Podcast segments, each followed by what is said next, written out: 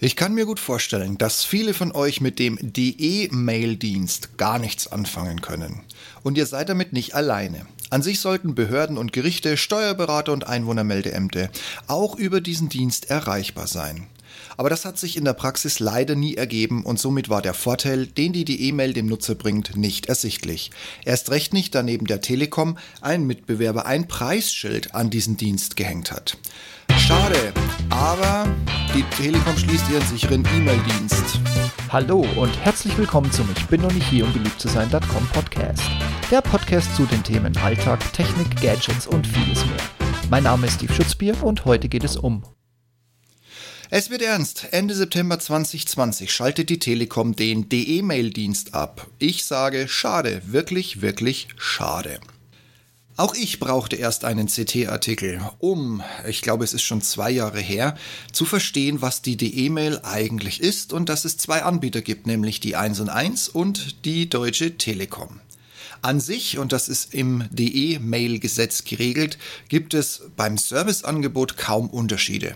Der jeweilige Dienst muss sichere, vertrauliche und nachweisbare Kommunikation im Internet ermöglichen. Natürlich ist das keine Idee der DE-Mail, sondern resultiert aus seinem Vorgänger, dem Projekt Bürgerportale. Das Projekt war durchweg immer in der Kritik, sei es, dass die beworbenen Alleinstellungssicherheitsmerkmale auch problemlos mit den bestehenden E-Mail-Spezifikationen allen voraus S-MIME abgebildet werden können und dass das System daher in Verruf einer staatlich verordneten Zwangskommunikation, ja, beiwohnte, innenwohnte, begleitete, sucht euch was aus. Für mich als Nerd war die DE-Mail ein spannender Einsatz, um ganz einfach unterschiedliche Sicherheitsstufen einzusetzen. Wenn du dich einfach nur per E-Mail einloggst, hast du die unterste Ebene und eine sehr geringe Vertraulichkeitsstufe. Wenn du aber deinen Personalausweis ausliest, dann hast du die höchste Sicherheitsstufe und kannst dich eindeutig als du identifizieren.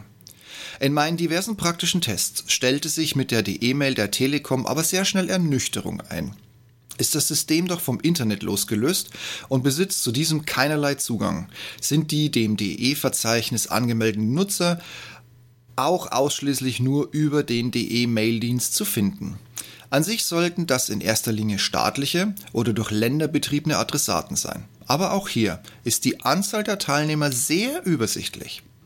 Von all den Unterlagen, die ich in den letzten Jahren vertraulich, geschützt und unter Beweis meiner Person über die DE-Mail verschicken wollte, war einzig ein Gericht in Miesbach in der Adressatenliste zu finden.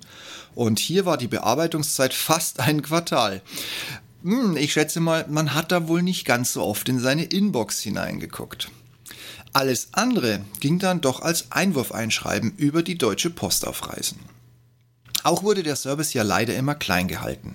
Eine mögliche Identifikation, die DE-Ident, hat es nie gegeben, also zumindest nicht weiter als eine Konzeptionsphase. War die freie Wirtschaft, die nun schon Videoident anbietet, im Komfort der Geschwindigkeit, also losgelöst auch von den Kosten, weil diese Videoidents kosten uns Nutzer erfahrungsgemäß ja nicht einen Cent, beziehungsweise sie haben ein Preisschild von irgendwie um die 20 Euro. Auf jeden Fall uns kostet das alles immer nichts. Auch der DE Safe zur sicheren und dauerhaften Aufbewahrung von Dokumenten hat es, seitens der Telekom nie in die Umsetzung geschafft. Was sich jetzt auch nicht als so doof bewahrheitet, weil sonst müssten wir jetzt alle anfangen, die Dokumente runterzuladen äh, und wieder bei uns irgendwo lokal zu speichern. Spannend finde ich persönlich, dass die Telekom hier einseitig kündigen kann. Ist sie doch als DE-Betreiber lediglich vom deutschen Staat beliehen worden. Aber so einfach kann es eben gehen, wenn ein teilstaatliches Unternehmen von heute auf morgen in den USA im Mobilfunkgeschäft mehr Geld macht als in manchen früheren Kernregionen. Und so kann man wohl auch ein wenig einfacher seine Beleihung rückgängig machen. Äh, ich, ich schätze das jetzt einfach mal. Also so über den Daumen. Sicherheit, by the way, ist hier nicht nur ein Werbeargument. Nein, das Bundesamt für Sicherheit in der Informationstechnologie, kurz BSI in Bonn, akkreditiert die Anbieter entsprechend. Somit bleibt wohl nur eins und eins mit ihrem kostenpflichtigen Angebot von fast 10 Euro im Monat und einem einmaligen 8 Euro Einrichtungsgebühr-Dings und zahlenmäßig beschränkt kostenfreien Mailversand pro Monat übrig. Mal sehen, wie sich das mit dem Ausstieg der Telekom verändert. Vielleicht buche ich dort meine neue DE-Mail. Praktisch und sicher ist sie auf jeden Fall, nur leider mit zu wenig Empfängern. Aber letzteres könnte man, solange weder Online-Zugangsgesetz, das vielgerühmte OZG, noch sonstige Digitalisierungen des Staates und der Länder auf sich warten lassen, vielleicht sogar schnell ändern, wenn man denn wollte und grob verstehen würde, wie man es umsetzen muss. Ich schätze mal, dass die E-Mail keine rosige Zukunft haben wird und mit Ausstieg der Telekom kaum mehr Kunden den Weg zu 1 und 1 finden werden, was dem Ganzen auf mittlere Sicht wohl den Gar ausmachen wird. Schade darum. Alleine der Spaß, sich mit Ausweispapier einloggen zu können, und in höchster Sicherheitsstufe zu landen, war mir schon nerdig genug, um diesen Dienst nutzen zu wollen, neben all den anderen Vorteilen, die die Telekom hier so zu bieten hatte.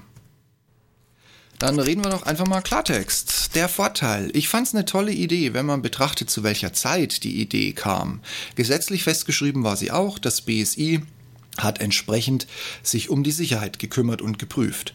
Aus Einschreiben und lange Postwege, pah, einfach mit höchster Sicherheitsstufe einloggen und losmailen, hat mir die paar Mal, das eine Mal, wo ein Adressat da war, Geld und Zeit gespart. Ja, Nachteile hat's leider auch. Durch die Gesetzgebung und weitere Umstände hat man sich vom Internet rechts überholen lassen und somit auch dem Endnutzer völlig unverständlich nie klar machen können, warum er für eine E-Mail so viel Geld ausgeben soll. Auch wurden kaum Adressaten in dem Telefonbuch, in dem internen Adressbuch gefunden, das macht die permanente Nutzung des Dienstes und somit seine Vorteile ein wenig zunichte. Ich muss ganz ehrlich gestehen, für meinen Teil, mir wird die E-Mail auf jeden Fall fehlen. Es war ein sehr komfortabler Dienst, es war ein sehr sicherer Dienst und die paar Mal, es war ein bisschen mehr als nur dieses eine Schreiben ans Gericht, aber die anderen Male, es lief einfach flüssig, es hat funktioniert und es war ein tolles Konzept. Bye bye, die E-Mail. Mal gucken, was danach kommt. Macht's gut.